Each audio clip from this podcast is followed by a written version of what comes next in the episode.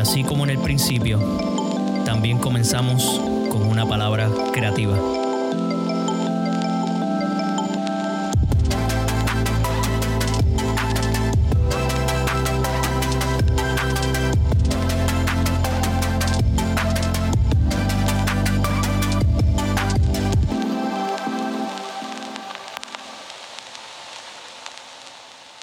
levanta tu mirada. Y se encuentra en Lucas capítulo 13 y voy a estar leyendo del versículo 10 al 13. En Reina Valera, los que tengan Biblia me quieran acompañar, los que no tengan a su lado puedes compartírsela. Lucas 13 del 10 al 13. Mientras usted lo busca, vamos a orar. Padre, gracias por esta mañana que nos has regalado. Gracias por el tiempo extraordinario de adoración. Te pedimos que ahora a través de tu palabra ministres a nuestras vidas. Nos hagas entender que quieres nuestra cabeza en alto. Que hay esperanza, Señor, ante la incertidumbre del mundo. Y que la esperanza eres, eres tú, Jesús. Amén. Bueno, leemos en el nombre del Padre, Hijo y Espíritu Santo, Lucas 13, del 10 al 13. Enseñaba Jesús en una sinagoga en el día de reposo. Este Jesús era atrevido. A nadie le gustaba de los fariseos que se hicieran cosas en el día de reposo. Pues mira, Jesús lo hacía. Y había allí una mujer desde hace 18 años, tenía un espíritu de enfermedad y andaba encorvada y en ninguna manera se podía enderezar. Cuando Jesús la vio, la llamó. Dice que cuando Jesús la vio, la llamó y le dijo, mujer, eres libre de tu enfermedad. Y puso las manos sobre ella y ella se enderezó luego y glorificaba a Dios. Hay otras versiones que decía que cuando Jesús puso las manos sobre ella, eh, un poquito más contemporáneo y cómo ella, muchacho, adoraba a Dios después de ese suceso. Y son de estas historias que tú las lees y tú dices, pues, y vuelve y pasa y como que te sale otra vez y dice, oye, y vuelve y lo, y dice, espérate, aquí como que Dios me quiere hablar algo. Y parecería que es una historia normal de algún milagro, ¿verdad? Que Jesús hizo la palabra, pero hay una enseñanza extraordinaria detrás de ella. Y entonces voy a hablarte del milagro de la mujer encorvada y me mantendré, ¿verdad? En esta línea expositiva vamos a tratar de desmenuzar todo este verso, toda esta historia, poco a poco. Así que me tomé la oportunidad de estudiarlo para que tú puedas ser bendecido. Entonces, nos podemos fijar que Lucas siendo médico, ¿verdad? No utiliza ninguna terminología médica para poder describir esta enfermedad. ¿Verdad? Eh, Lucas era bien observador. Yo estaba los otros días hablando con Germán y hablábamos de esto. Lucas era bien observador. Lucas siempre identificaba las enfermedades y las llamaba por su nombre. Pero en esta ocasión pues no le puso, no le dio un diagnóstico, sino que escribió lo que vio. Y pueden haber varias razones por la cual eso pudo suceder así. Las razones podrían ser que en aquel tiempo no había la tecnología médica que hay hoy día para poder dar un diagnóstico certero de cómo se llamaba esta enfermedad en particular. En aquel momento se escribía lo que se veía y así mismo, como se veía, se daba el diagnóstico. Este tipo tiene el dedo para atrás, el hombre del dedo para atrás. Así que en aquel tiempo se escribían y se clasificaban por categorías. Por eso es que vemos en la Biblia que hay un montón de paralíticos. Y este estaba de paralítico, y este paralítico, y de paralítico. Pero Quizás no necesariamente todos no podían caminar. Quizás había una extremidad en particular que no podía mover. Así que Lucas, ¿verdad? Ejerciendo su labor, nos describe lo que está viendo, pero no da un diagnóstico certero a causa de las limitaciones de aquel tiempo. Así que, como no había nombre, eh, Lucas lo llamó así. Dicen que esta mujer no podía ni mirar para el cielo. Llevaba 18 años encorvada, mirando el suelo y sus pies. Si llevaba 18 años en una postura difícil, yo me imagino que más difícil era tratar de levantar su rostro. Aleluya. Ahora, para poder entender, ¿verdad? Todo esto y por qué yo te digo y te explico estas cosas que Lucas hacía y las ponía así y le llamaba este, este, lo que veía, es porque para poder comprender la magnitud del milagro hay que entender la severidad del problema. Hay gente que nunca va a comprender por qué tú celebras tanto en la casa ¿Por qué tú llegas a la iglesia? ¿Por qué tú levantas las manos? ¿Por qué tú haces lo que haces? Porque solamente han visto la magnitud del milagro que Dios ha hecho en tu vida, pero nunca entendieron y se sentaron a comprender la severidad de tu problema. Pero ¿por qué tú vas a la iglesia? Ah, es que tú no has entendido la severidad del problema en la que Dios me sacó.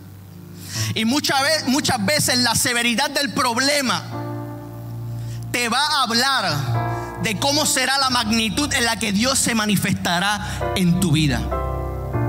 Si tú estás viviendo una circunstancia hoy día, es para que Dios se glorifique y Dios sea exaltado.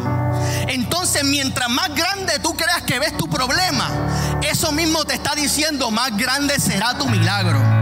Esto abre una puerta consigo viene la solución. ¿Por qué? Porque Jesús está interesado en que a través de tu vida, a través de la severidad de tu crisis, todos puedan experimentar la magnitud del milagro. Entonces yo tengo que decirte detalle a detalle cuál era el problema de esta mujer. Porque es que yo quiero que tú lo analices y lo veas y te hagas la, la imagen conmigo, la historia. Una mujer que por 18 años no podía ni levantar su rostro. Por 18 años yo imagino que estaba siendo marginada. Por 18 años estaba teniendo acceso denegado a algunos lugares. ¿Por qué? Porque en aquel tiempo las enfermedades, mira, alejaban a las personas de la sociedad. Una mujer que estaba lamentablemente limitada en muchos aspectos para poder hacer cosas que todo el mundo en lo cotidiano podía hacer. Yo no sé si a usted le ha dado un dolor de espalda heavy, de lo de, lo de verdad, para los que trabajan, de los que mandan a uno para el fondo, de eso. Yo no sé si usted ha tenido uno de esos. Pues imagínese 18 años con ese dolor. Imagíneselo. Mi papá es bien terco, men. Tipo trabaja en panadería y ahora está entregando, haciendo delivery de gomas. Una distribuidora de gomera y va. Y los otros días lo llamé y me dijo, Tacho, me lastimé la espalda. Tuve que coger la semana y no me podía ni mover. Un dolor Bendito, a mí me rompió el corazón y dice, ¿cómo me muero? Él describía la severidad de su problema. Porque pues se puso a cargar cosas que no tenía que estar cargando. Ahora, para seguir entendiendo la magnitud de este milagro también, Jesús en esta historia se encontraba haciendo unas cosas bien particulares. Jesús estaba en la sinagoga, Jesús estaba enseñando y Jesús estaba particularmente enseñando en un día de reposo. Yo quiero que usted entienda que en las sinagogas no todo, el, no todo el tiempo la misma persona estaba teniendo la oportunidad de enseñar y leer los rollos.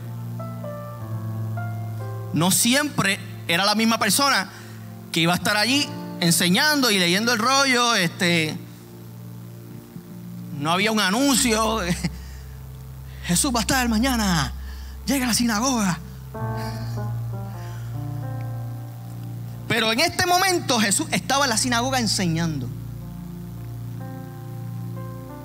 Entonces, esta mujer, lamentablemente también, a causa del machismo de aquel tiempo, estoy seguro que tenía que estar en la parte de atrás porque los fariseos eran los que estaban al frente, escuchando y sentados. Muchas veces en aquel tiempo, en el contexto cultural, los hombres eran los que estaban al frente, los rabí, los maestros, los niños, escuchando. Así que ya había otra limitación adicional que se añadía a este problema que ella tenía. Estaba, mira, backstage, en la parte de atrás. Y también estaba encorvada. Cuando tú estás de pie, las posibilidades de que te visualicen un poquito mejor. ¿Verdad? Pero cuando tú llevas 18 años encorvado, tú llegas a pensar que eres invisible ante los ojos del mundo. Y las crisis muchas veces van a tratar de traer ese pensamiento a nuestra vida y hacernos entender y hacernos creer que estamos invisibles ante la mirada de Jesús. No podemos caer en la enredada de creernos que la crisis que cargamos, que la situación que llevamos, que la enfermedad que nos toca, nos hace invisible porque muchas veces no podemos levantar nuestra mirada. Así que esta mujer las tenía todas en su contra. Esta mujer ya estaba, era. Yo imagino que decía, ya 18 años siendo rechazada, pues un día más, una semana más. Aleluya. Pero dice que Jesús la notó.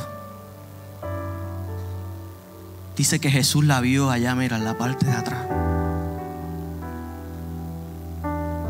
Y Jesús te está notando y te está viendo. No importa cuán encorvado tú creas que hayas llegado a la casa hoy. Jesús te está viendo.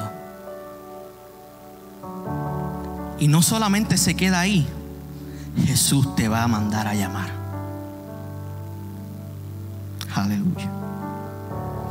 Entonces, ya que Lucas me dio una información visual acerca de la situación que estaba hablando, yo me di la tarea de guiarme de, de médico.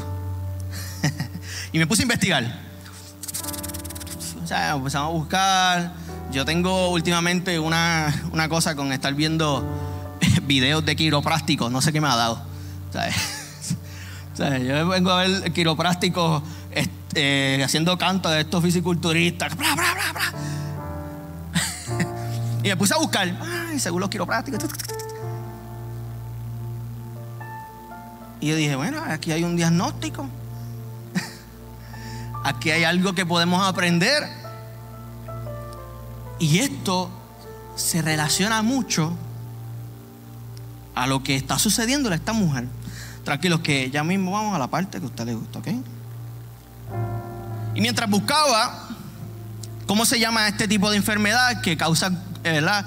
que las espaldas se encorven, además de que conocemos una que le llaman escoliosis, que no solamente, o sea, no necesariamente hace que te, te encorve, te vira. Esta en particular le llaman la sifosis, que es una curvatura exagerada hacia adelante de la espalda. Yo dije, mm, se parece a la historia que estoy. Y para hacerlo más certero, puede ocurrir en cualquier edad, pero es más común en las mujeres mayores. Así que yo le di un diagnóstico a esta mujer encorvada que tenía sifosis. Pero mira lo que hace esta enfermedad. Esta es una enfermedad que debilita los huesos y la columna vertebral, que hace que se fracturen porque se comprimen.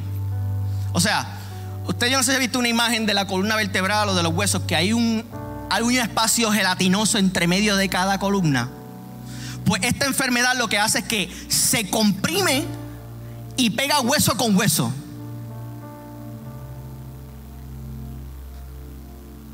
Entonces, esto es lo que hace que la persona se encorve. ¿Por qué? Porque el efecto más común de esta enfermedad es el dolor que se siente al tener la columna pegada sobre la otra.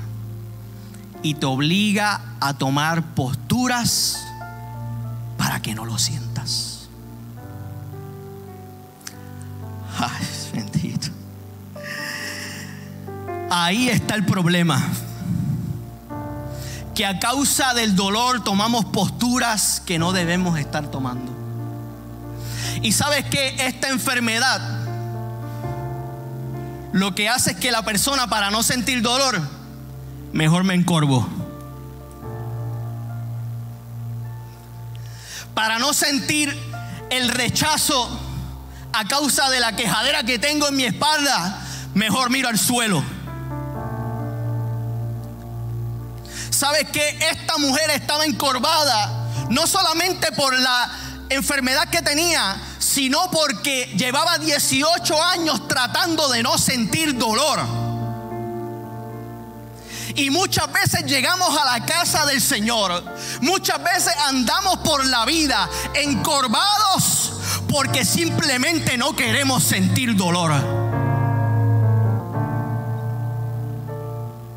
Y las posturas que tomamos son incómodas. Las posturas que tomamos no nos dejan ver al cielo. Las posturas que tomamos solamente nos tienen mirando el suelo y nuestros pies. Por eso yo quiero decirte en esta mañana, no dejes que el dolor influencie en tus posturas. Y cuando me refiero a postura, además de una posición que el cuerpo toma, es una postura mental y espiritual. Hay posturas que no podemos adoptar del mundo porque simplemente nos duele. Ay bendito. Hay posturas que no podemos aceptar de afuera porque simplemente queremos hacer sentir bien a la gente. No podemos eh, comprometer las posturas de nuestra vida por el simple hecho de no sentir dolor.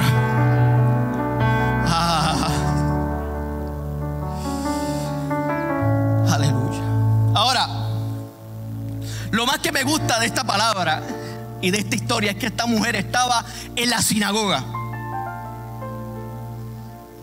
Esta mujer tenía todo el derecho de mantenerse en su casa, tenía todo el derecho de poder sentirse como se estaba sintiendo. Mira, no se le podía refutar.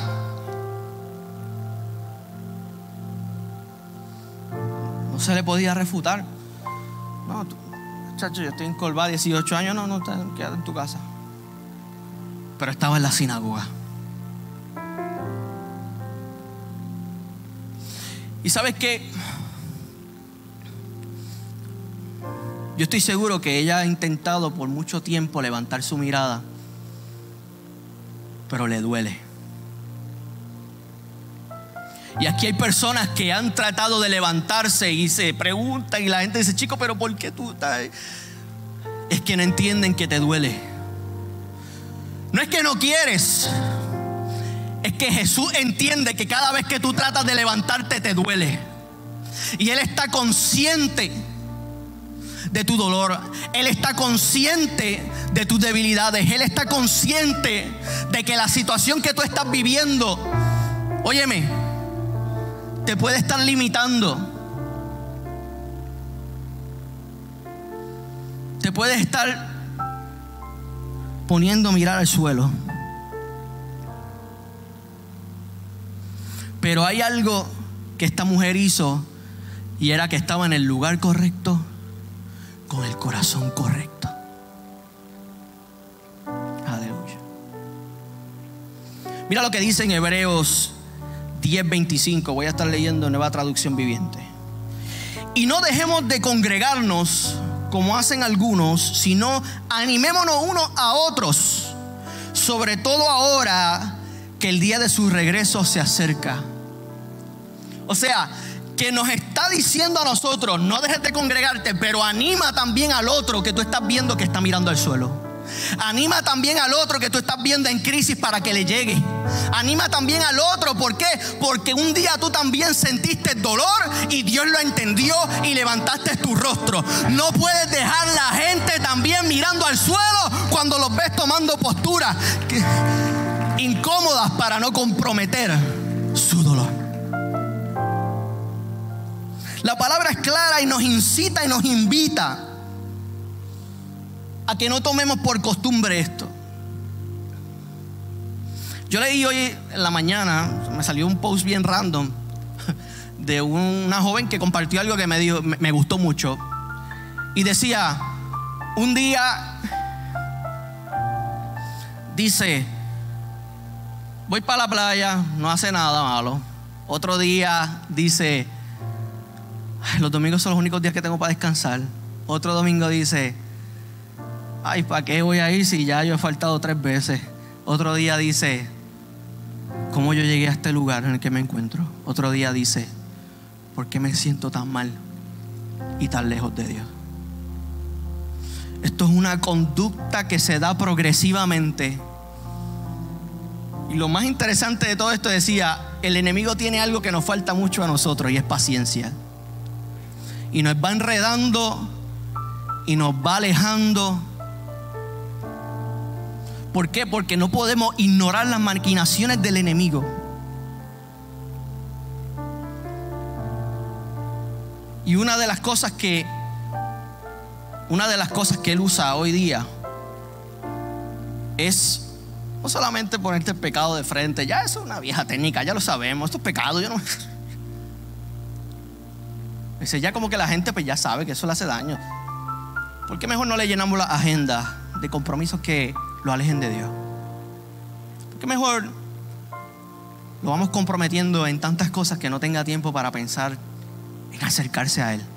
Eso puede ser una buena técnica. es una maquinación que no podemos ignorar. Entonces la palabra dice, hey, no dejes de congregarte. Aunque duela, no dejes de congregarte. Aunque te sientas encorvado, no dejes de congregarte. Aunque estés mirando al suelo, no dejes de congregarte. Porque es en comunidad de fe que crecemos. Porque tu hermano puede tener la palabra que tú necesitas para hoy también. Porque tu prójimo, el cual tú estás sentado al lado atrás de ti, puede orar por ti y estrecharte una mano. Aunque te duela, llega a la casa. Algo que nos hemos dado cuenta, por lo menos en los group service, es que ese compañerismo, ese, esa unión de amigos y hermanos en la fe y compartir y debatir palabras nos ha unido demasiado. Y yo estoy tan contento por lo que Dios está haciendo que definitivamente yo tengo que decírtelo. No dejes de congregarte. Porque no estás lo suficientemente encorvado para que Dios no te pueda levantar. No hay curvatura tan grande para que Él no pueda verte. Entonces, volvemos a la mujer encorvada. ¿Y dónde se encontraba ella?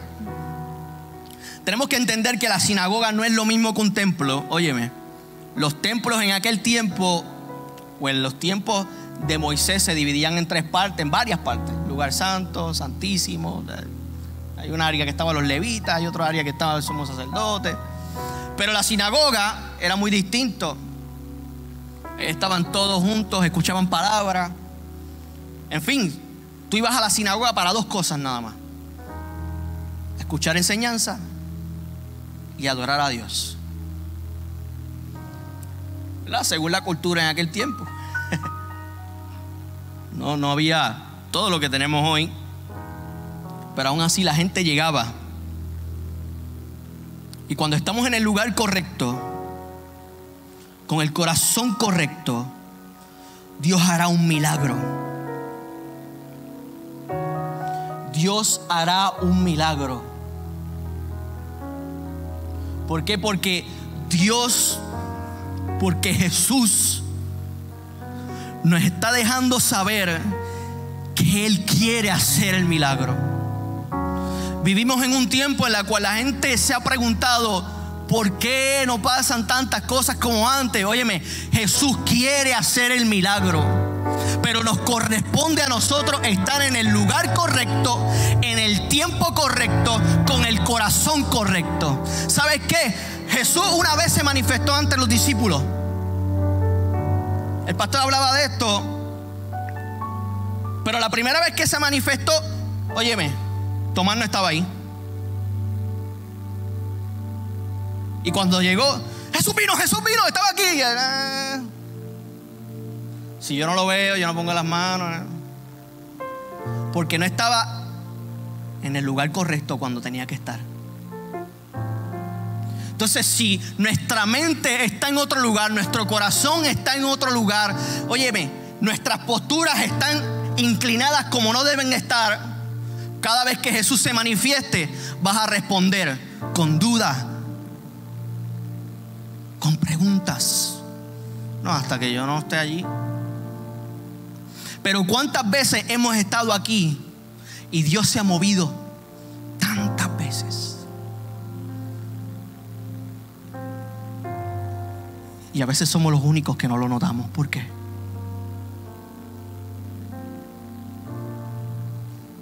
¿Será que estamos demasiado inclinados para no levantar nuestra mirada y ver lo que Él está haciendo?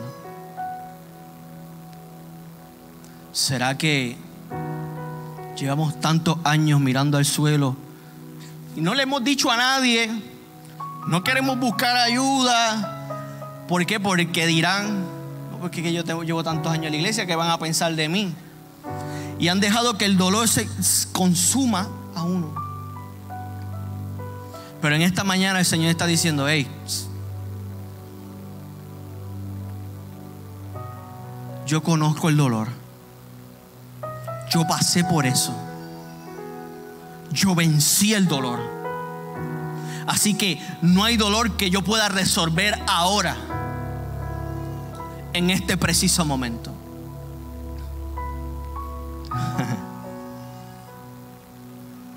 Jesús entiende perfectamente que lo has intentado, pero cada vez que tratas de levantar tu mirada te duele.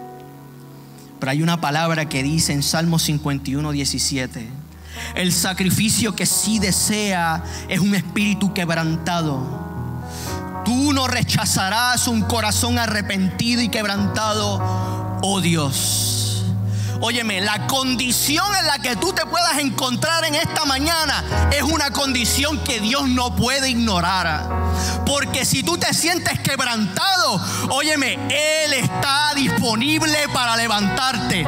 Si tú te sientes con un corazón contristo, triste, en depresión, Él no lo puede ignorar. Porque está escrito que Él se mueve en misericordia. Porque está escrito que su gracia Su gracia corre ante los hijos que sufren. Su gracia se acerca a aquellos que están sufriendo. Este es el Dios al que le servimos. Un Dios que no puede ignorar tu dolor y te está viendo y te va a mandar a llamar. Aleluya. Te está viendo y te va a mandar a llamar. el corazón contristo y humillado, arrepentido y quebrantado. Es una de las razones por las cuales Él se mueve en misericordia. Aleluya. Yo le compartí a los jóvenes el, el viernes de Retro Night Chache, qué, noche loca, ¿verdad? Que yo vestido así de los 90, bien loco. Pero estuvo brutal, ¿sabes? De manera. y le hablaba de, de este hombre que estaba sentado en el pórtico de Bethesda. Que enfocado en el agua, en el que se moviera, mira, nunca se dio cuenta que Jesús estaba parado al lado de él. Es más, cuando Jesús le dijo, levántate, toma tu lecho y anda, cuando le preguntaron, ¿quién te sanó? Dijo, ¿qué sé yo? y luego que vio a Jesús por ahí, ese fue.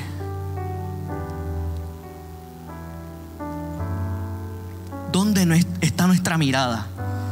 No pensaba que esto iba. ¿Dónde está nuestra mirada? Esta mujer la tenía en el suelo, este hombre la tenía en el pozo.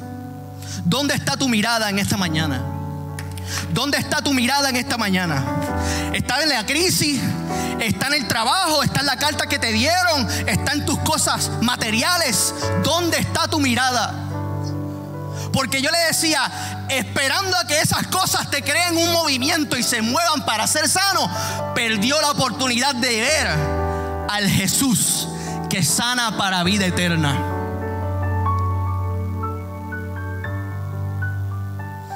Este hombre miraba al lugar incorrecto por una idea incorrecta del pasado. Pero esta mujer miraba al suelo porque tenía dolor. Crisis severas, ambas crisis severas. Pero entendidas por Jesús. No para quedarte así, óyeme. Yo quiero que usted entienda que Jesús te entiende. Jesús te dice, ven tal y como estás. Pero Jesús no quiere que te quedes tal y como estás. Jesús te dice, llega como estés. Pero Jesús no quiere que te quedes donde estés.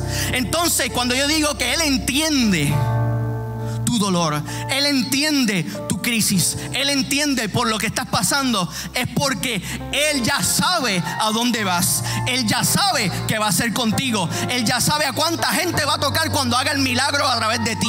Él ya sabe.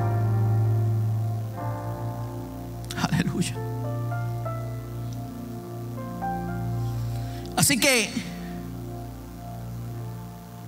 esta mujer estaba en el lugar correcto, con el corazón correcto.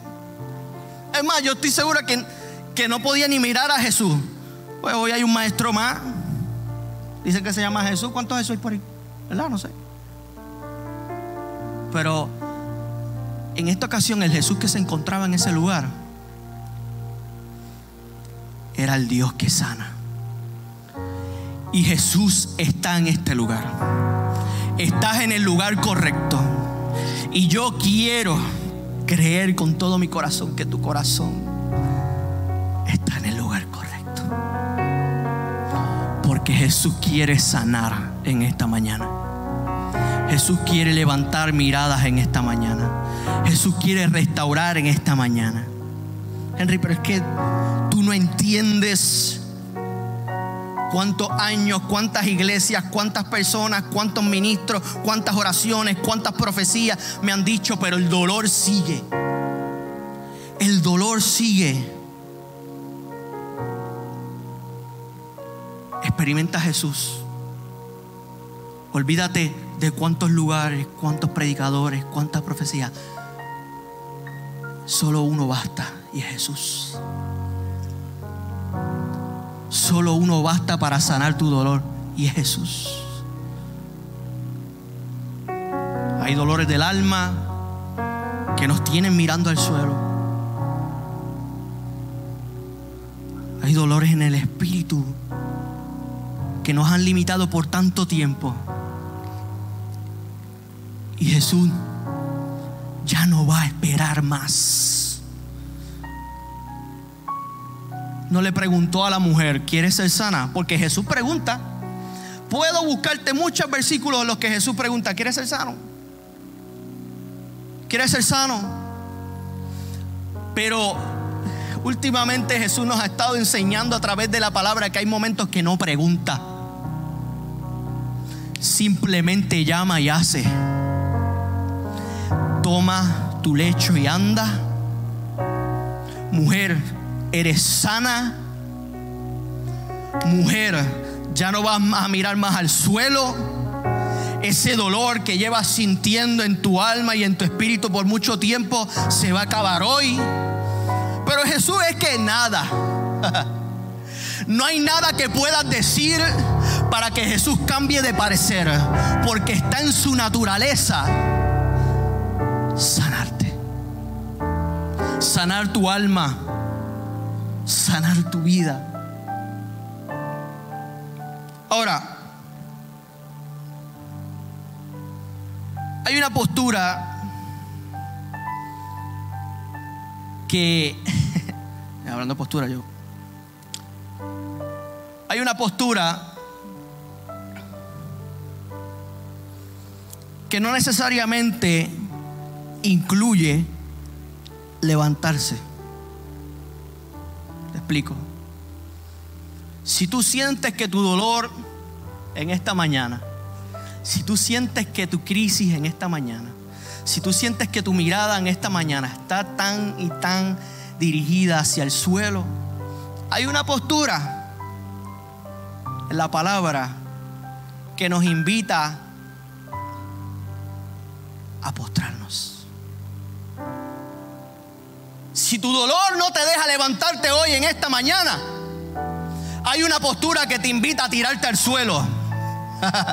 y esa se llama proscuneo, que es el sinónimo de adoración, de postrarse y quebrantarte delante de la presencia del Señor. Así que yo quiero decirte que posibilidades hay para que Dios te restaure en esta mañana y deje las excusas a un lado. Jesús te la puso fácil. Óyeme, porque si tú sientes que te duele demasiado para levantar tu mirada hoy, solo basta con que te postres en esta mañana delante del Rey de Reyes y Señor de Señores. Porque cuando tú adoras, la mirada cambia del problema al que puede resolver el problema. Porque cuando tú te postras y en esta postura cosas grandes suceden. Óyeme, Jesús entiende y por eso te da opciones. Jesús entiende y por eso en esta mañana te dice, Adórame entonces, adórame entonces, porque es a través de la adoración que puede ser sano, es a través de la adoración que puede ser restaurado. Solo hay que ser procuneo. Aleluya. Y yo siento bien fuerte en mi espíritu un llamado del Señor.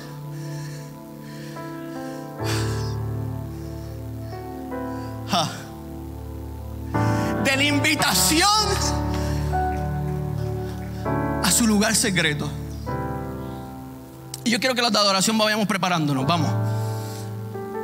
Esto es un testimonio que se los conté a los jóvenes y es que yo tengo que compartírselo a ustedes. Porque yo quiero que usted entienda que Dios nos está llamando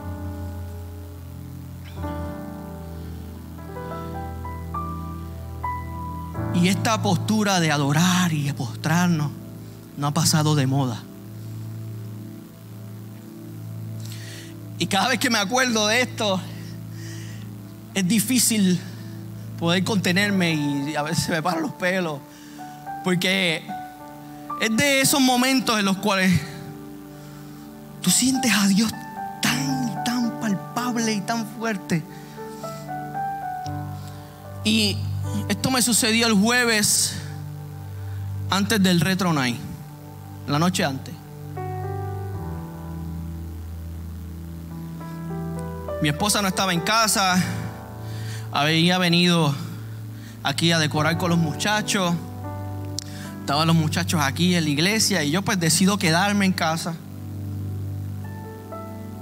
Ya pueden ir acomodándose. Decido quedarme en casa seguir leyendo, preparándome para el mensaje, porque es mi intención estar lo mejor preparado para poder bendecir a los chicos. Y yo estaba pues...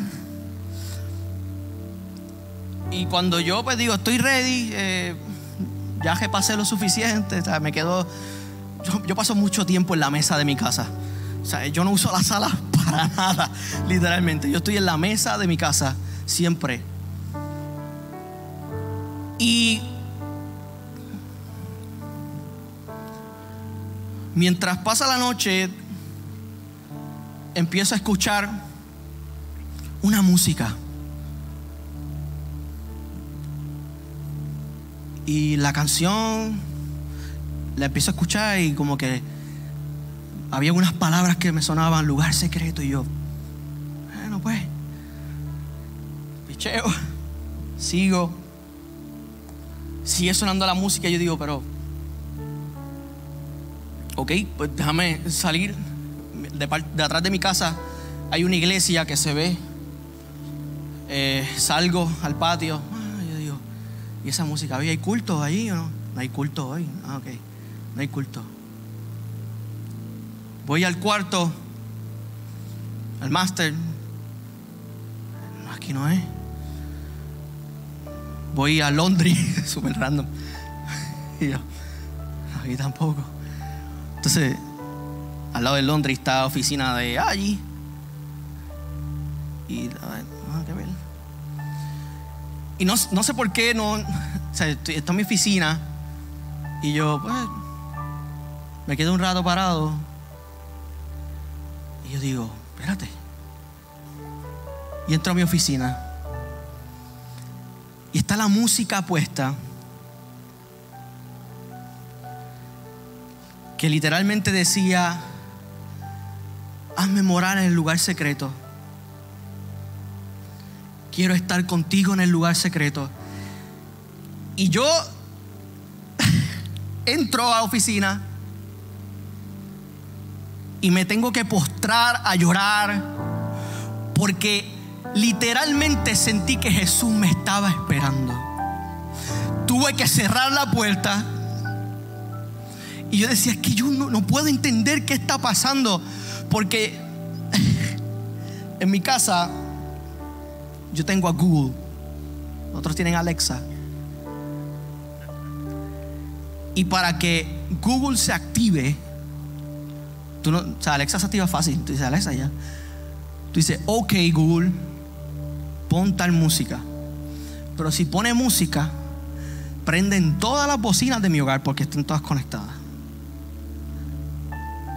Y la única que estaba sonando era la de mi habitación en el lugar secreto. Tú sabes que uno piensa muchas cosas y tú dices, déjame meterme al celular. Si fui yo que le pongo Spotify y automáticamente el celular me dice, ¿quieres conectarte? Porque no estaba conectado. Y continuar la música en tu celular, pues la bocina y yo.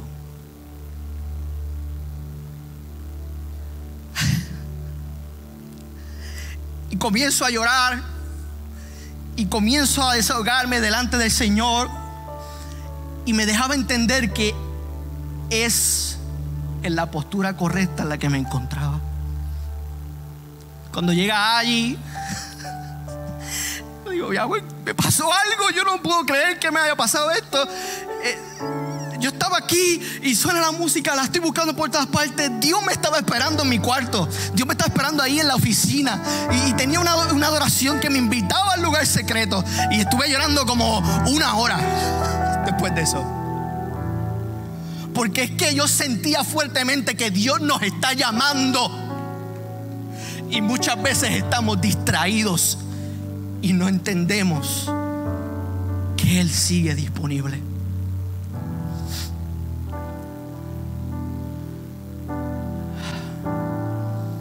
Duele? Que no te deja levantar la mirada.